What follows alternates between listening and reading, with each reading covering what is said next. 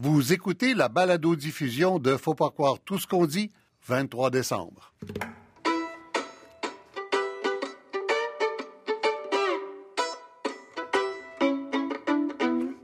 Faut pas croire tout ce qu'on dit.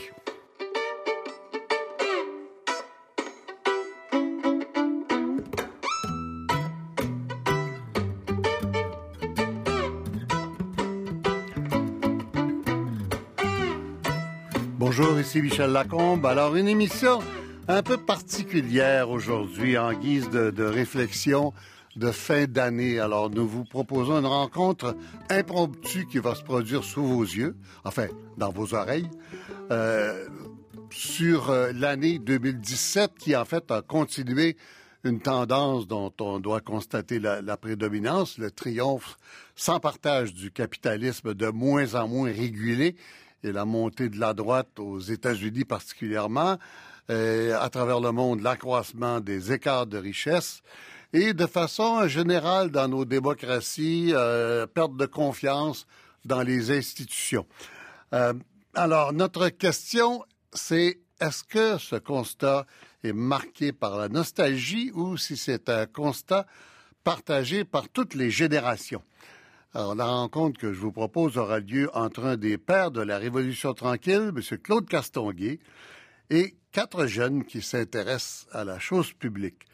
Et je vais vous présenter tout le monde un à un. D'abord, bien sûr, M. Castonguay, bonjour. Bonjour. M. Castonguay, je rappelle à nos auditeurs, parce que c'est pas tout le monde qui le sait, que vous êtes non seulement le père de l'assurance maladie et, et incidemment de l'assurance médicaments beaucoup plus tard, mais aussi un des inventeurs de la caisse de dépôt et que vous avez été euh, important à l'époque de Robert Bourassa dans les premières négociations constitutionnelles, que par la suite vous avez été président de la compagnie d'assurance La Laurentienne, mais que vous avez toujours continué à vous intéresser à la politique et vous faites à l'occasion des euh, interventions dans les journaux. Des constats euh, assez durs que dont je je faisais part au début, euh, ça vient d'un de, vos derniers textes, et vous avez accepté d'en discuter avec quatre personnes d'une autre génération, comme je le disais. On va aller de la vingtaine à la jeune quarantaine. Alors pourquoi vous, qui avez une telle expérience, avez envie de discuter avec ces jeunes-là?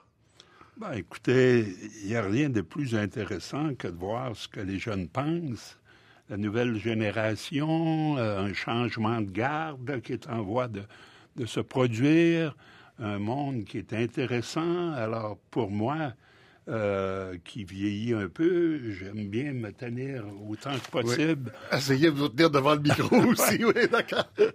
oui. J'aime bien me tenir autant que possible oui. au courant de ce qui se passe dans notre monde. Oui, et ce qui se passe, c'est les jeunes qui vont décider. De plus hein? en plus. C'est ça. Heureusement. Oui. Heureusement, oui. Heureusement, d'ailleurs. Oui, parce que les recettes en politique, ça s'use, on dirait. Ben, c'est pas juste les recettes en politique, c'est qu'avec l'expérience, vous devenez conscient de tous les risques et vous devenez de moins en moins euh, euh, enclin à aller vers le changement. Et c'est pour ça que les jeunes, eux, qui voient les choses dans une autre perspective en regardant vers l'avenir, euh, sont des générateurs de changement, alors que les plus vieux comme moi, généralement, voient les choses d'une façon un peu plus euh, posée, peut-être un peu trop. Oui, alors on va voir ça avec euh, d'abord Isabelle Fontaine euh, de chez euh, Ryan Affaires publiques, gestion de crise, qui est aussi une ancienne présidente du Comité national des jeunes du Parti québécois. Mais ça commence à faire un petit bout de temps, Isabelle, la, la, la politique. Ouais. Le, le, temps passe pour tout le monde. Ouais. Le temps passe pour tout le monde, hein? Alors, Isabelle est avec nous en studio, mais de Sherbrooke. Je vais vous demander, en guise de présentation, de nous expliquer un peu, avec ce dont on vient de parler, là, votre point de vue de départ à vous dans cette discussion.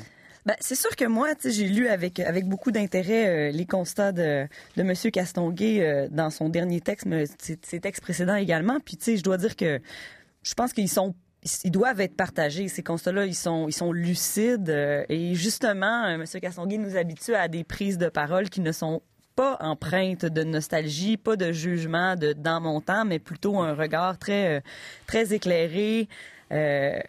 Sur ce qui se passe dans notre monde et sur les changements très rapides auxquels on fait face. En même temps, je dois dire que je suis plus positive que lui à certains égards. Euh, il nous a beaucoup parlé de ses constats en matière de concentration de la richesse ou euh, les enjeux environnementaux qui sont très importants. Mais les grands changements auxquels on fait face nous amènent aussi du bon. Pensons juste à la libération de la parole euh, des femmes qui vivent des situations de harcèlement ou, d'agression, puis ce changement aussi très rapide des mœurs à cet égard-là, qui je pense est, est quelque chose de, de difficile, d'intense, mais de positif. Là.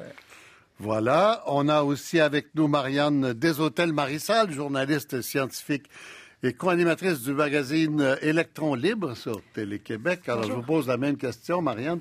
Votre point de vue de départ sur notre vie collective et la discussion qui.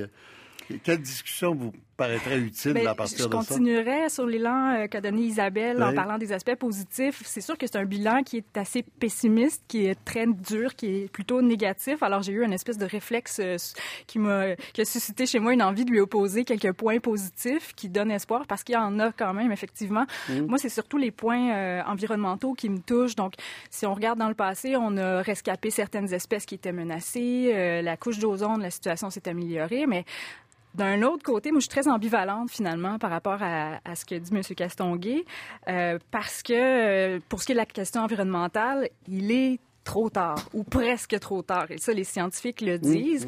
Puis je me fais pas d'illusions non plus. Même moi, je côtoie des scientifiques euh, presque tous les jours. Je suis journaliste scientifique. Je sais que l'être humain est capable de d'ingéniosité ahurissante, qu'on est capable de sortir du pétrin, qu'on est doté d'une capacité d'adaptation extraordinaire. Mais en même temps, je me fais pas trop d'illusions sur la nature humaine. Je crois pas qu'on est capable d'effectuer un virage à 180 degrés, à moins d'être vraiment sur le bord du, du précipice. Et et tant qu'il y aura des inégalités et que, que, ceux qui ont le pouvoir sont dans leur confort... Il faudra que le danger soit encore plus présent pour qu'on réagisse. Je crois que oui, malheureusement. Caroline euh, Souffrant, euh, pour votre part, vous êtes étudiante à la maîtrise en travail social à McGill. Et puis vous, euh, vous avez tenu à nous dire que vous faites du bénévolat depuis plusieurs années, oui. parce que vous trouvez ça très important. Alors, travail social et bénévolat, euh, je devine que c'est les personnes qui vous intéressent, vous, plus que les institutions. On peut dire ça comme ça? Euh, ben, je dirais en fait que oui, les personnes, mais c'est les personnes qui ont le pouvoir de changer les institutions. Donc, pour moi, c'est pas quelque chose qui est, indissociable, en quelque sorte. Euh, c'est sûr que oui, en lisant la lettre de M. Castonguay, il y a beaucoup d'enjeux auxquels on fait face aujourd'hui. C'est sûr que moi, j'ai pas beaucoup de recul, j'ai pas de point de comparaison vraiment parce que j'ai 25 ans, donc c'est comme la première pas la première fois que je vis tout ça, mais je suis comme en plein dedans. il y a plein de livres pour rattraper ça. oui, tout à, ça que ça sert les livres. Ouais, tout à fait. Et on sent que vous avez lu un peu.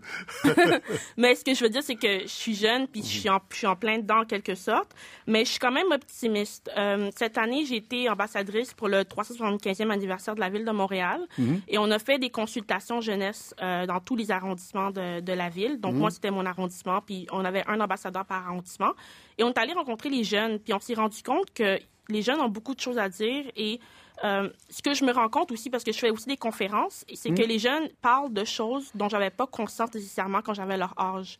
Donc ça, c'est quelque chose qui me rend vraiment... Euh, et on dit ça à 25 ans. Ouais, mais c'est ça, c'est qu'il y a eu un changement qui est quand même assez rapide. Donc, euh, ça me donne espoir de, de, les voir parler de choses que j'ai appris récemment, mais qu'eux sont déjà conscients. Vous êtes en train de nous dire que ça bouge encore plus vite que ce que nous, on pense. Oui, je pense que oui. Monsieur Bellil, professeur de littérature à Collège Brébeuf et euh, euh, la revue L'Inconvénient, il faut le dire, parce que c'est une des, revues de discussion intellectuelle au Québec qui est importante. bon, vous voyez ça comment? J'ai lu avec beaucoup d'intérêt. Ah, j'ai oublié de dire le plus important que je voulais ah. dire, le plus important pour les faits de cette discussion auteur d'un petit essai qui s'appelle La vie. Attendez, où est-ce que j'ai mis ça? La vie ordinaire. Bienvenue au pays de la vie ordinaire. Bienvenue au pays de la vie ordinaire. Voilà. Voilà. C'est un titre un peu provoquant. Et, Bien sûr. Qui annonce un billet. Alors, oui. quel est votre billet? Euh, mon billet, on a, vous aurez sans doute l'occasion de le découvrir au cours de l'heure qui vient, mais euh, si je peux me permettre, moi j'ai trouvé que la, la, lettre de M. Castonguay était euh, empreinte de lucidité. Il y a plusieurs éléments euh, dans, sa, dans ce qu'il relève qui sont des éléments qui sont, qui sont là d'une génération à l'autre. C'est-à-dire, chaque génération fait face à des problèmes, à des périls. Et Dieu sait que le 20e siècle euh, a connu des catastrophes d'une telle ampleur mm-hmm. que, d'une certaine manière, on peut presque dire qu'on a survécu à la fin du monde.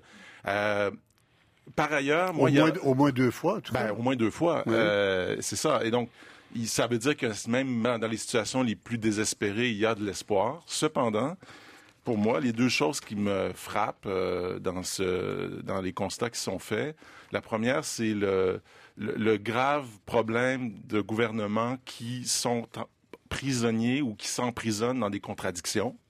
Euh, entre ce qu'ils veulent faire ou, ce qu'ils disent qu'ils vont faire et qu'ils ne font pas. Souvent, ils font même l'inverse. Ça, c'est pour moi, c'est un grave problème et aussi cette espèce d'atmosphère qui est un peu décrite d'ailleurs par Marianne, ce sentiment qui est trop tard. On a ce sentiment-là. Je suis pas sûr que c'est seulement le cas dans le domaine de l'environnement. J'ai l'impression que dans beaucoup de domaines, on est plus dans une logique aujourd'hui de résistance. on essaie de sauver les meubles et la tentation est grande pour les individus de se replier sur la sphère privée en se disant, de toute façon, qu'est-ce qu'on peut bien faire pour vraiment influer sur ces immenses structures? Mhm. Alors, replions-nous sur nos propres, euh, dans mm. nos propres terres, faisons nos affaires et au fond, euh, euh, espérons le mieux pour nous-mêmes. L'espérance, c'est plus de l'ordre du privé que du collectif. On espère s'en sortir, quoi. Oui, on espère s'en sortir, mais tirer son épingle du jeu d'un monde difficile. et ce serait dû, M. Castonguay, je reviens à vous. On va ouvrir la discussion pour vrai cette fois-là.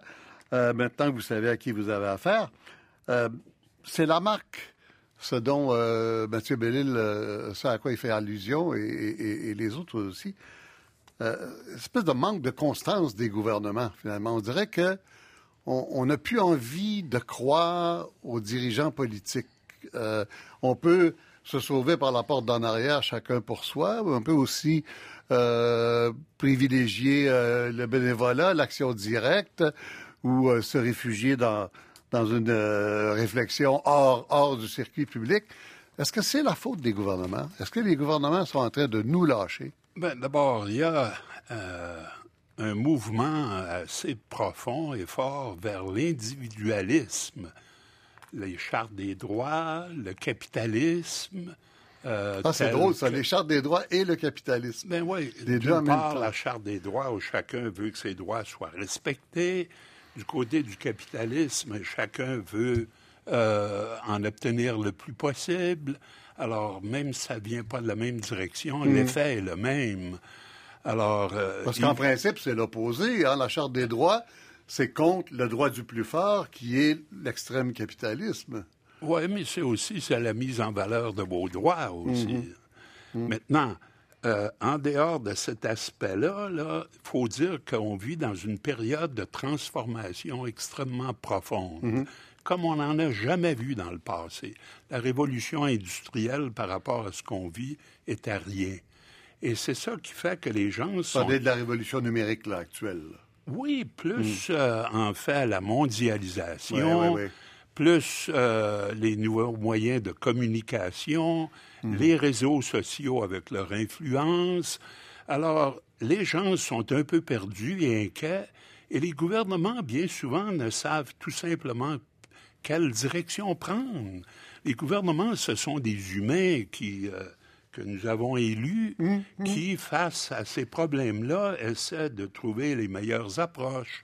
Certains en voulant aller vers la droite, d'autres vers la gauche, d'autres comme Macron en disant c'est le bon sens qui devrait nous diriger.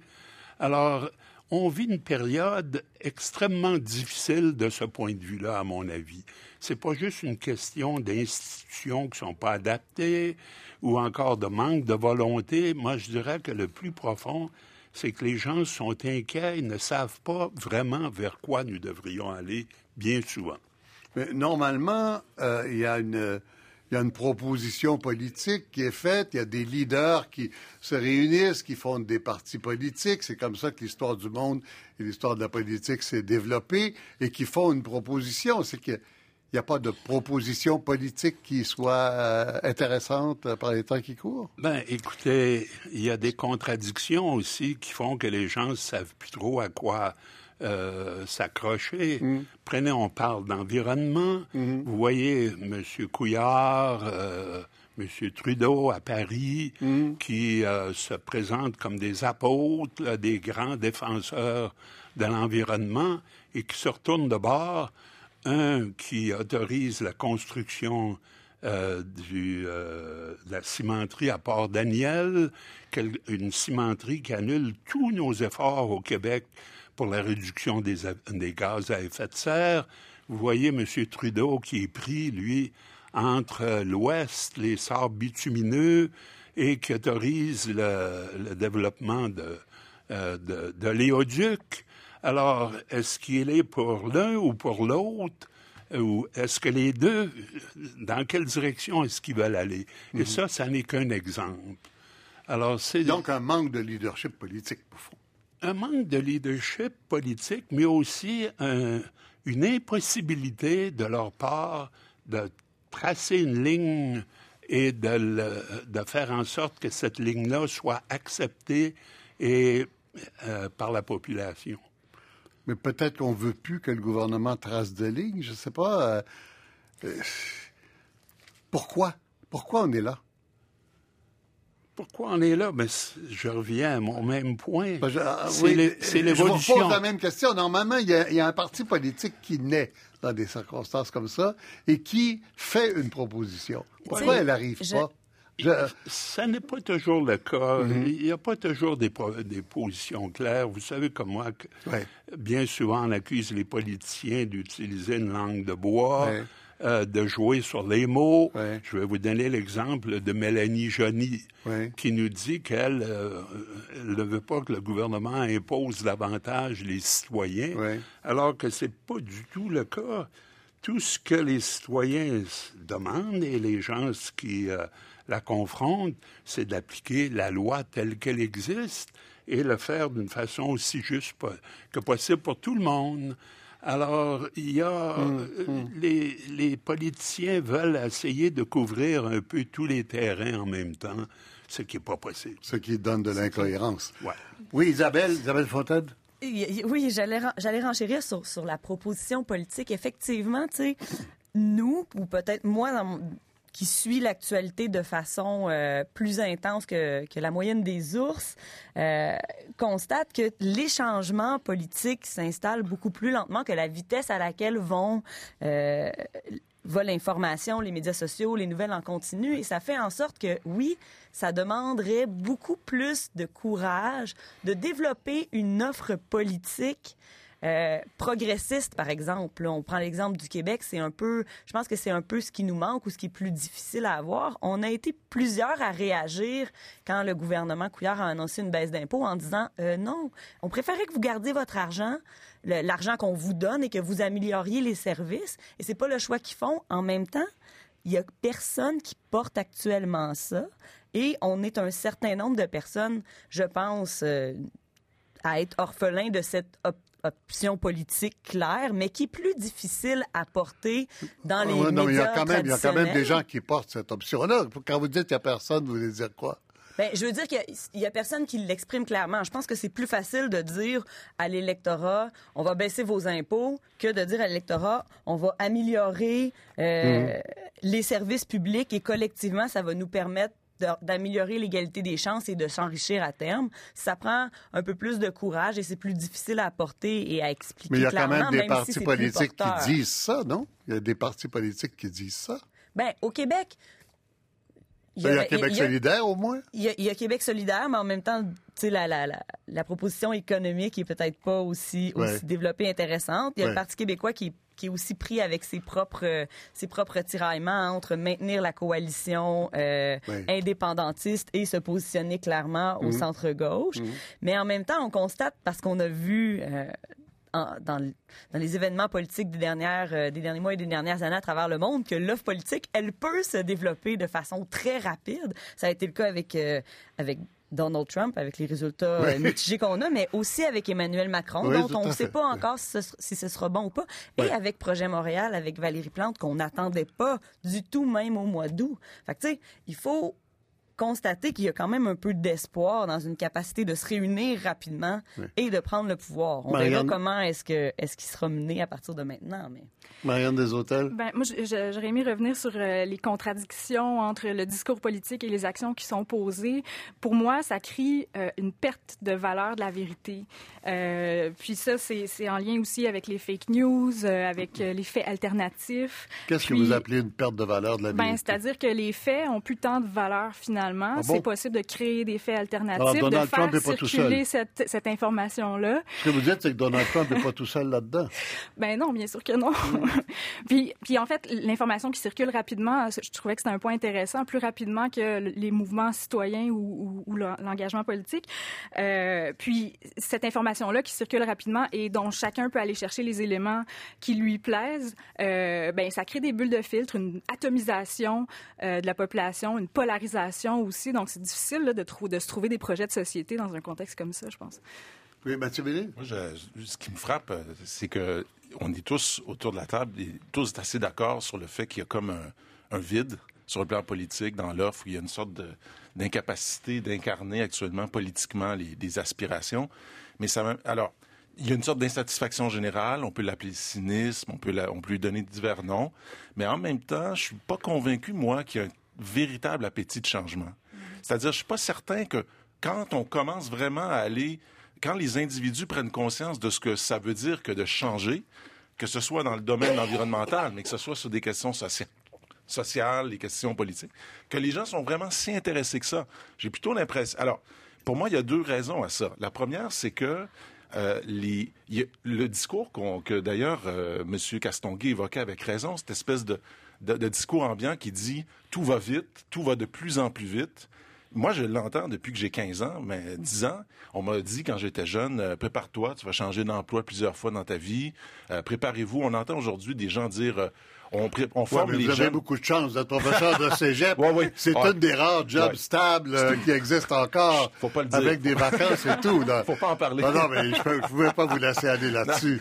Mais par contre, si je faisais la liste de tout ce que j'ai fait, vous, seriez étonné. enfin, quoi qu'il en soit, euh, on parle, par exemple, aujourd'hui du fait que de gens qui... On, forme des jeunes qui vont occuper des emplois qui n'existent pas encore. Ça, c'est... Est-ce que c'est vrai? Peut-être? Mais ça crée, en tout cas, un, climat qui est le suivant. Les choses vont tellement vite que les individus, au fond, se disent ils, ont une tentation vers une sorte de conservation, même de conservatisme, de dire si ça va si vite que ça, si tout change, il va falloir que j'assure les bases. Et, dans un monde qui est en constante évolution, qu'elle soit technologique, sociale, ben, il n'y a pas d'appétit pour du changement politique. Hmm. Au contraire. Et, oh ce qu'on voit actuellement, là, permettez-moi juste hmm. d'ajouter ceci, ce qu'on voit actuellement, le, mouvement qu'on observe au Québec qui ferait passer, euh, nous ferait passer d'un gouvernement libéral à un gouvernement caquiste, je, je regrette. Ce que nous avons depuis 15 ans au Québec, ce sont des gouvernements euh, qui n'ont jamais été ni adéquistes ni caquistes, mais qui ont essentiellement appliqué un programme dont les, les principales idées venaient de l'ADQ et de la CAQ. Actuellement, dans le gouvernement libéral, on a le ministre de la Santé qui est un ancien caquiste, on a le ministre de l'Éducation qui est un ancien caquiste, on a l'ancienne, mais euh, euh, on a la vice-première ministre qui est une ancienne caquiste, on a littéralement la CAQ qui est une sorte de club école, du, excusez-moi, du PLQ.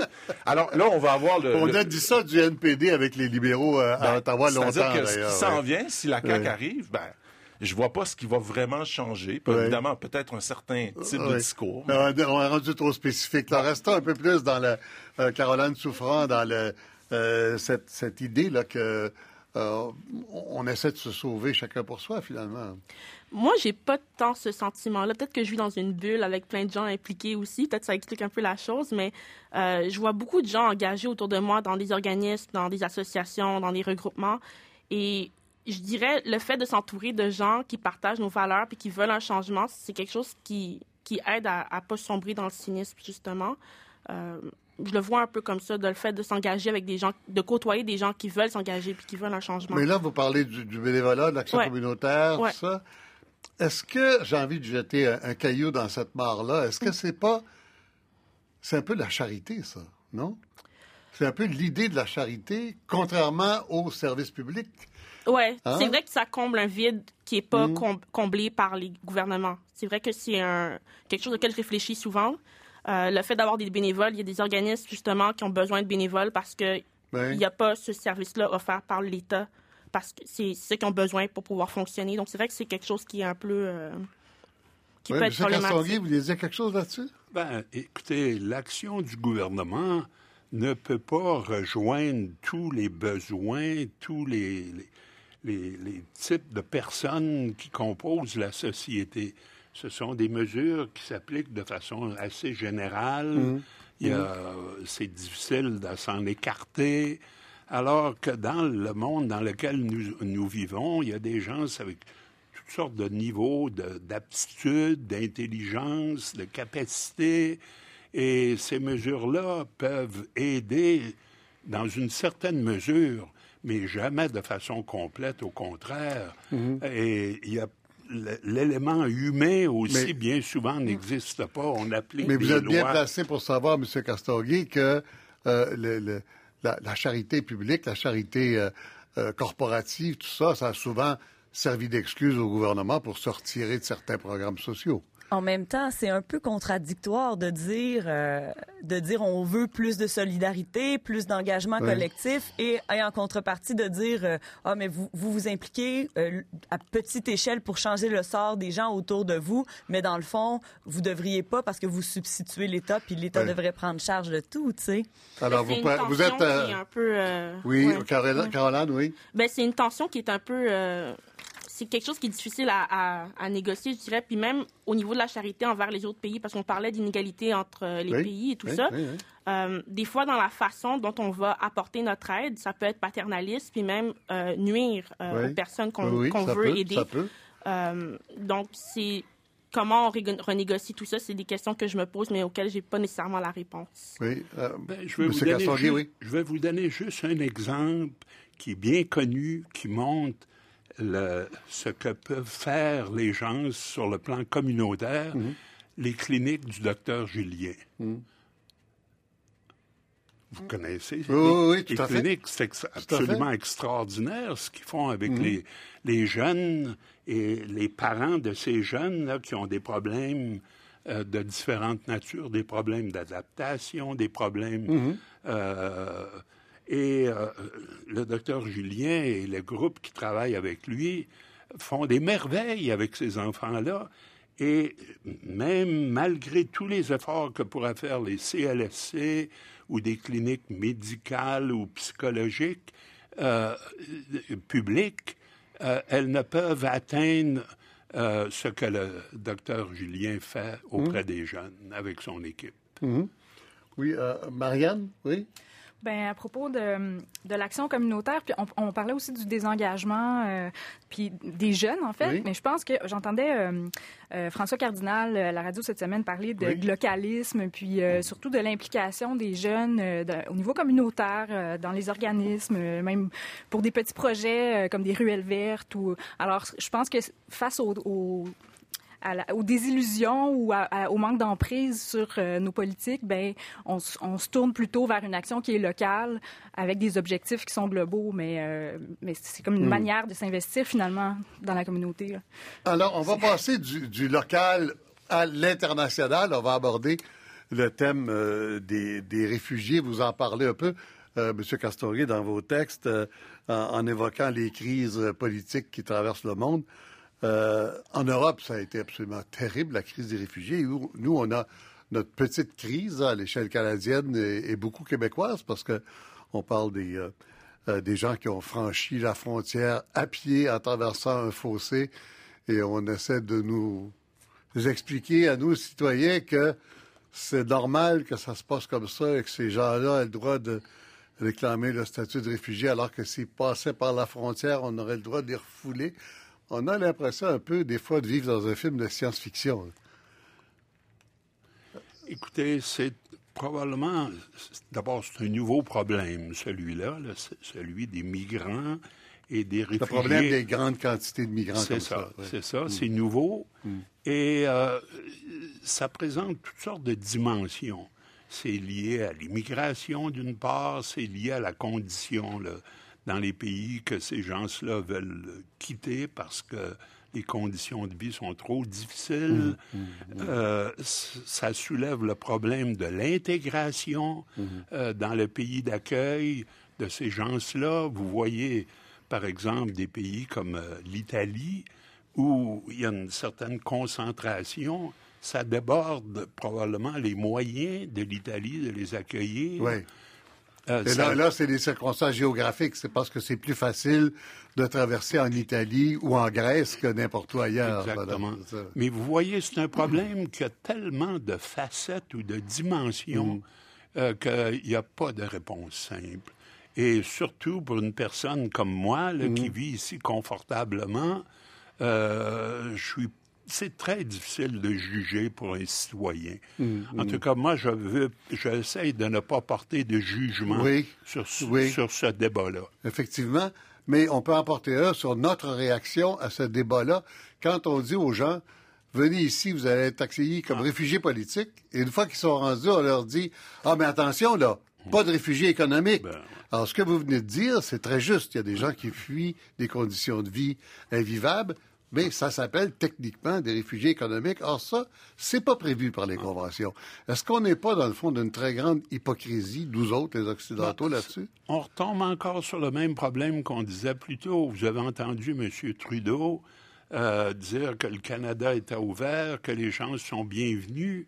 Et une fois qu'ils arrivent ici, on dit qu'on en retourne dans leur mm-hmm. pays quelque chose comme 80-90 alors, il semble que ça va être moins que ça, là. Ben, en tout cas, moi, c'est ce que j'ai lu, mais euh, on en retourne un bon nombre. Hum, hum, beaucoup, beaucoup. Alors, c'est toujours la même chose. On essaye de couvrir les deux côtés. Hum, parce que Trudeau sait fort bien que les gens voient l'arrivée de migrants en grand nombre comme étant un problème.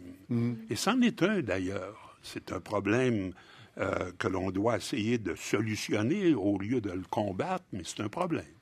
C'est un problème et en même temps. Parce que l'intégration, c'est pas une chose aussi facile qu'on le voudrait. C'est ce qu'on voit, ben oui. Caroline, Caroline Souffrant? Euh, c'est sûr que quand je vois, quand j'ai vu ce qui s'est passé dans les nouvelles avec les migrants haïtiens, moi je suis d'origine haïtienne, euh, il y a quelque chose qui vient vraiment me... Vous, vous, vous êtes d'origine euh, ouais. montréalaise. Ben, je suis née à Montréal, mais ça vient me chercher quand même parce que, bon, c'est ça, moi je suis née ici, je me vis confortablement, etc. Donc moi aussi, j'essaie d'avoir de l'empathie euh, pour ces gens-là qui, qui, veulent une vie meilleure, dans le fond, qui demandent juste avoir une vie meilleure, mais mm. qui, qui, n'arrivent pas à avoir cette vie meilleure-là. Donc, c'est quand même, euh, mm-hmm. qu'est-ce qu'on fait avec ça? C'est ça que... Ça, c'est, ça doit être assez compliqué d'expliquer à quelqu'un qui vient de passer la frontière en se faisant dire tu vas t'accepter, mm-hmm. de se faire dire après euh, ben non, là, tu as juste des raisons économiques pour rester ici, alors ça, ça va pas, on va te retourner chez vous. Mm-hmm. Ça doit être assez spécial. Ouais. Intellectuellement, c'est un problème assez énorme. Moi, je trouve qu'on a. On se, on se contente de peu dans notre réflexion sur nous-mêmes, Mathieu Bellil. Absolument. Et, ah, c'est très complexe. Et puis, on ne peut pas dire il y a un facteur, un élément. Mais, par exemple, quand il est question de faire une distinction entre euh, les réfugiés politiques et les réfugiés économiques, on comprend tous quelle est cette distinction.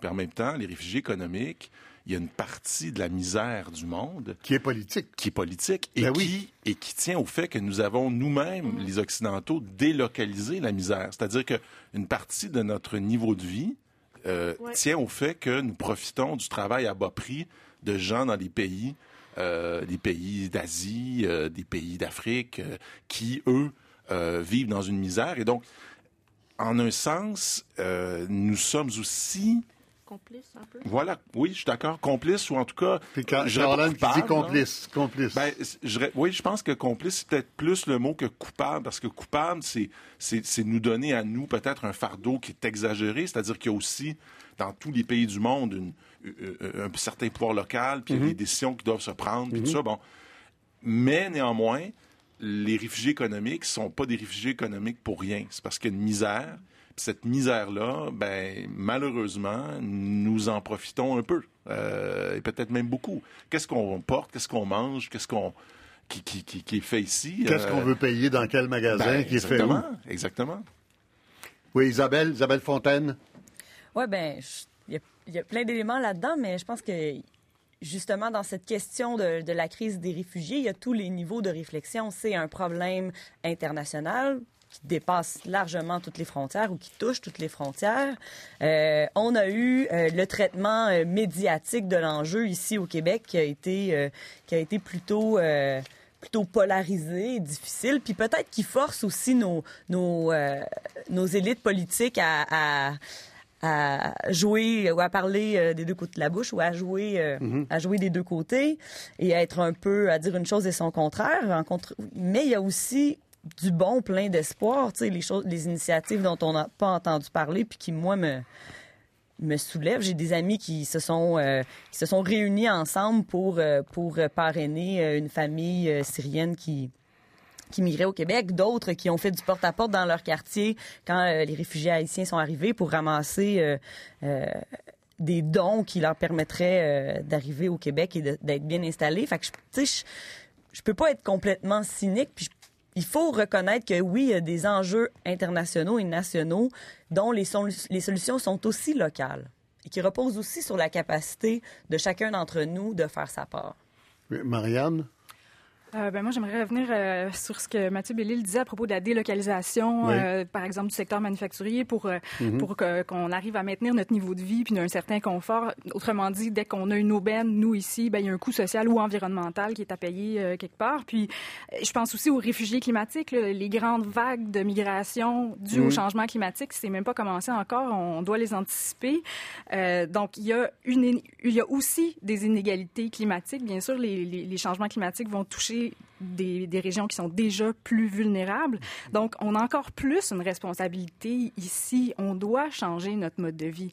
je, le crois profondément. Je ne crois pas que ça va passer nécessairement que par des actions individuelles. Il faut que ça passe par les gouvernements, par les entreprises.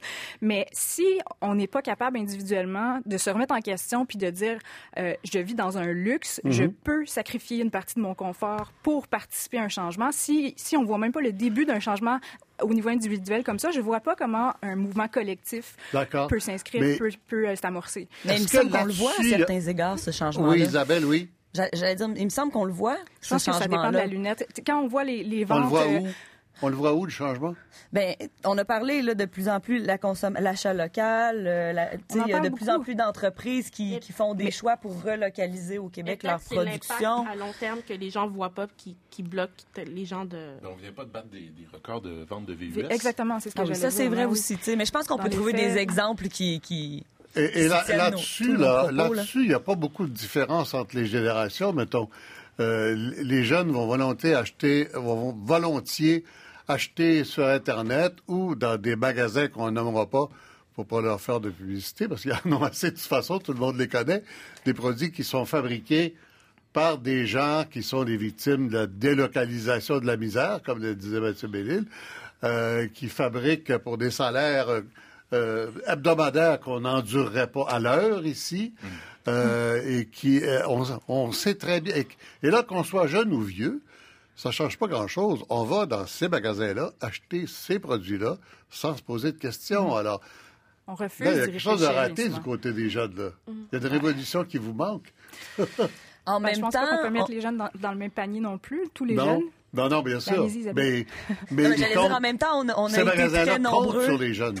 On a été très nombreux à dire, hey, moi, là, la taxe sur Netflix, je vais la payer. Là. Oui. C'est Oui, c'est un début. On peut voir le verre à moitié vide ou le verre à moitié plein. Il est urgent d'agir. Il faut rapidement changer nos modes de vie. C'est là que ça, se passe. Il faut le faire. Il faut arrêter de juste d'en juste parler. Il faut le voir partout Alors, vous commenciez à dire tout à l'heure, euh, c'est peut-être difficile de faire ça chacun pour soi individuellement. Peut-être qu'il faudrait qu'il y ait une euh, instance institutionnelle quelque part qui amorce ce mouvement. Je ne sais pas où la solution, mais je pense que ça doit quand même venir de, de nous aussi sur le par l'éducation aussi, d'éduquer sur ces enjeux-là, puis d'en prendre conscience le plus tôt possible. Mais il y a des chercheurs, il y a une étude qui est parue par des chercheurs de l'Université de Colombie-Britannique cet été qui disait que euh, bon, les quatre mesures les plus efficaces sur le plan individuel pour réduire nos émissions de gaz à effet de serre, c'est-à-dire ne pas posséder de voiture, faire moins d'enfants ou ne pas avoir mm. d'enfants, euh, euh, éliminer la viande de, de, son alimentation. Donc, des changements vraiment drastiques.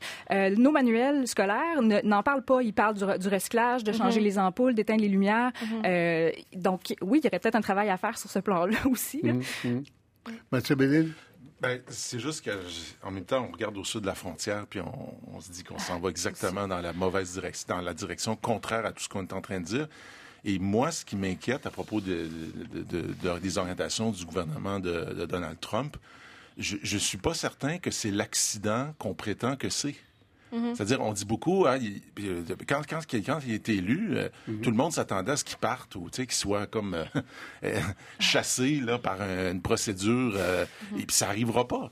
Et, en fait, ça n'arrivera pas parce que ce qui est en train de se passer avec Donald Trump, c'est un phénomène qui, à mon avis, est appelé à se répéter, peut-être pas sous la forme d'une orientation d'extrême droite, mais c'est la place, c'est-à-dire c'est désormais l'entrée sur la scène politique manière décomplexée des super riches. Et ça, euh, euh, qu'il soit de droite ou qu'il soit plus à gauche, ça, ça, peut, ça peut faire une différence, sans doute. Mais je suis pas certain, moi, que c'est la dernière fois qu'on voit des milliardaires prendre le contrôle des, pays. J'ai l'impression que cette situation-là, et, cette situation-là fait en sorte que euh, les intérêts corporatistes, les intérêts privés vont devenir de plus en plus pesants dans les orientations. Parce que j'ai l'impression, peut-être je suis naïf, vous me corrigerez, j'ai pas euh, assez de vécu pour le savoir, mais il me semble que pendant longtemps, les super riches, ou enfin l'élite euh, financière économique, se gardaient une sorte de réserve. Elle gardait un bras de distance vis-à-vis du pouvoir. Les gens qui étaient dans le domaine politique étaient un peu les sortes d'intermédiaires qui devaient euh, euh, comment dire, transiger, c'est ça, faire le pont entre une population, une classe moyenne, bon, et des intérêts puissants. Là, il, me semble que les intérêts puissants sont, euh, devant nous et sont au contrôle. On a parlé d'Emmanuel Macron tout à l'heure. Euh, Emmanuel Macron, euh, c'est certainement pas un milliardaire, mais c'est quand même un grand banquier, un très grand banquier. C'est un homme qui est issu de la finance. Euh, c'est peut-être pas si... Qui s'en est pas caché d'ailleurs. Non, euh, mais quand un, homme comme ça mhm. écrit, par exemple, un livre qui s'intitule Révolution, mhm, mhm, là, vraiment, on se demande laquelle. Ben, c'est ça. On se demande laquelle. On se demande où... Oui. M. Castonguay, la politique aux mains des super riches. Moi, je voudrais faire deux commentaires par rapport à ce qui vient d'être dit. Euh, le, le premier, euh, sur les, euh, euh, la puissance des riches, disons, il y a un problème qui s'est produit avec la, la mondialisation, en fait, et les nouveaux moyens de communication.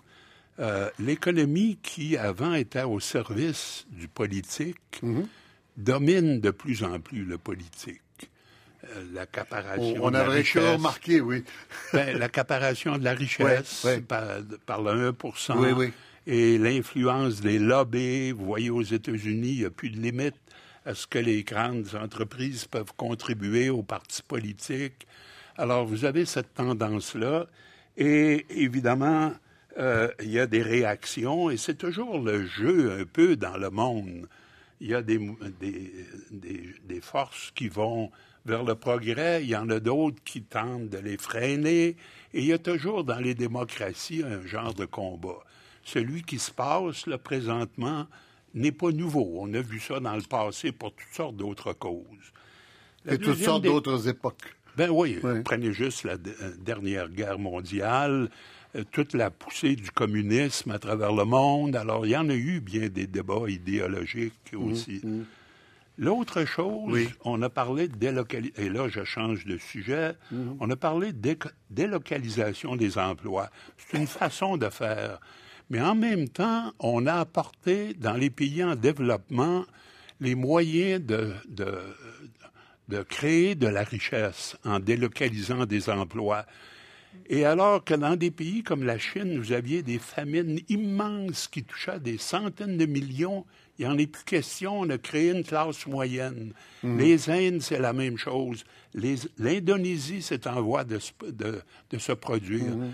Alors, il faut faire attention. On voit l'aspect ici qui est difficile, celui de la délocalisation des emplois, mais en même temps, on a créé des gens, euh, des, euh, tellement de croissance dans ces pays-là qui viennent maintenant chercher aussi nos, nos, mmh. euh, nos produits, nos services. Et ce qu'il faut faire, c'est toujours être un peu en avant d'eux pour leur offrir quelque chose qu'ils ne sont pas encore capables d'offrir à leur population. Alors, vous avez un jeu, là, qui est difficile, c'est celui de la concurrence, des marchés, et... Euh, euh, Alors, je comprends bien ce que vous nous dites, c'est qu'il ne faut pas se sentir coupable tant que ça de la délocalisation des emplois si ça donne un accroissement de richesse dans les pays qui étaient traditionnellement hyper pauvres? Ben, moi, je crois qu'on a, on a juste à regarder, il y a eu des guerres mondiales en 14, en 40, et depuis ce temps-là, il n'y en a pas eu et il n'y en hmm. aura pas d'autres parce que, justement, au mesure... Qu'on vous entende là-haut, oui. Des guerres mondiales, je crois pas, si vous lisez mhm. Sapiens, par exemple, mhm, mhm. et c'est un livre qui euh, est lu par énormément de gens, et les gens acceptent ce qui en ressort, c'est que les guerres mondiales, c'est fini. Bon. Si on s'engage dans une autre guerre mondiale, ça va être la fin du monde. Oui. Avec les armes nucléaires. Alors, c'est fini, ça. Isabelle, Isabelle Fontaine, mais voilà, les guerres mondiales, c'est fini, n'est-ce pas, n'est-ce pas un message d'espoir quand même? Oui. Face à tout ce cynisme. Oui, oh, il, vous arrachait les mots de la bouche, quoi, c'est ça? Non, mais je sais pas, je, trouve qu'on fait des constats très durs, mais que mais qu'on a du mal à, constater les, même, les progrès, même s'ils sont petits. Mais les, mais les, progrès, oui, on peut constater toutes sortes de progrès. Ce qu'on, ce qu'on semble déplorer depuis le début de cette émission, c'est a personne qui semble être en contrôle de la machine et que la, politique semble être quelque chose qui ne remplit plus le rôle que ça remplissait avant. C'est ça qui est l'inquiétude. Est-ce que c'est la vôtre aussi, Isabelle? Oui, je suis, je suis assez d'accord, mais je, reviens sur, euh, sur ce qu'on disait au début, on boucle la boucle. Est-ce que l'offre politique qu'on a actuellement est, à la hauteur des changements qu'on voudrait voir euh, survenir? Et si c'est pas le cas, Pourquoi? Si, si, ça n'est pas le cas, comment ça se fait que des gens, des gens comme comme Mathieu ou, Marianne euh, ne travaillent pas à développer une offre politique qui correspondrait à, répondre euh, à ah, toutes Vous êtes mis en accusation, Mathieu Bellil. Mathieu Bellil, vous êtes mis en accusation. il, est, il est invité. Chacun sa manière de contribuer aussi. Marianne, Moi, je m'implique en faisant de la vulgarisation du journalisme scientifique parce que je pense qu'une culture scientifique, c'est important pour développer un esprit critique. Je, ne serait-ce que pour ne pas croire que la Terre est plate. Pour, oui, pour pas croire pas croire tout ce qu'on dit. Euh, et je m'implique aussi auprès d'organismes communautaires comme les Scientifines qui fait la promotion euh, des sciences auprès des jeunes filles. Donc, je pense que je, je préfère agir localement euh, parce que je, je, ne vois pas comment je pourrais inscrire euh, mes actions au sein d'un parti politique. Mm-hmm. C'est un peu la, la J'ai du mal à l'imaginer. Caroline, oui. C'est un peu la même chose pour moi aussi. je m'implique au milieu communautaire parce que on peut, on peut faire quelque chose de fondamentalement politique sans être dans un parti politique. Donc, ah, quelle sagesse. C'est un peu comme ça que... Quelle sagesse. oui, on peut faire de la politique sans faire partie d'un parti politique. Sauf que, il n'y a que les partis politiques qui un jour forment un gouvernement les institutions politiques, elles nous appartiennent. Pour mm. l'instant, effectivement, il semble avoir un, lien de confiance brisé entre la population et ses institutions politiques. On le constate. Moi, je pense que c'est une des raisons pour lesquelles l'idée euh, d'indépendance euh, est aussi mal en point actuellement. Mais il va, ce lien-là va se recréer quand les citoyens vont décider de se ressaisir de leurs institutions.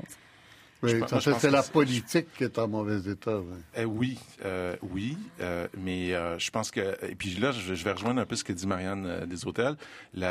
J'ai l'impression que l'éducation, l'éducation, c'est la, clé.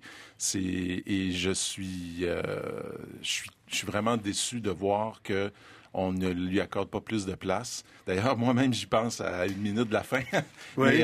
parfait, j'y pense. C'est-à-dire que là, on a une on a vraiment un enjeu fondamental. je vais faire une pirouette pour euh, conclure. L'éducation, c'est la santé des sociétés. C'est ça, absolument. Alors, merci infiniment. C'est déjà fini. Merci beaucoup, M. Claude Castonguay. Merci d'avoir eu la patience de dire euh, vous entretenir avec nous tous. Merci à Marianne Deshôtels Marissal, à Mathieu Bellil, à Caroline Souffrant et à Isabelle Fontaine. Merci. Merci et merci euh, ici à l'équipe Benoît Soriol, Mehdi Alaoui, Jean-Luc Bouchard, Jacqueline Castonguay et un certain Michel Lacombe qui vous souhaitent un très joyeux Noël et une bonne année. Euh, la semaine prochaine, il y aura un 21e, une longue entrevue avec Hélène Laurando, et puis on revient le 6. Et puis Mathieu, Mathieu de Miguel, qu'est-ce qui arrive à la sphère? Euh, ben, il arrive plein de choses à la sphère, Michel. On va parler des séries de science-fiction et des films de science-fiction qu'on a vus cette année. Qu'est-ce qu'ils nous disent, qu'elles nous disent sur notre monde techno? Tout ça et bien plus euh, euh, dans quelques secondes. Et bien plus, j'en suis sûr. Merci. Bye bye.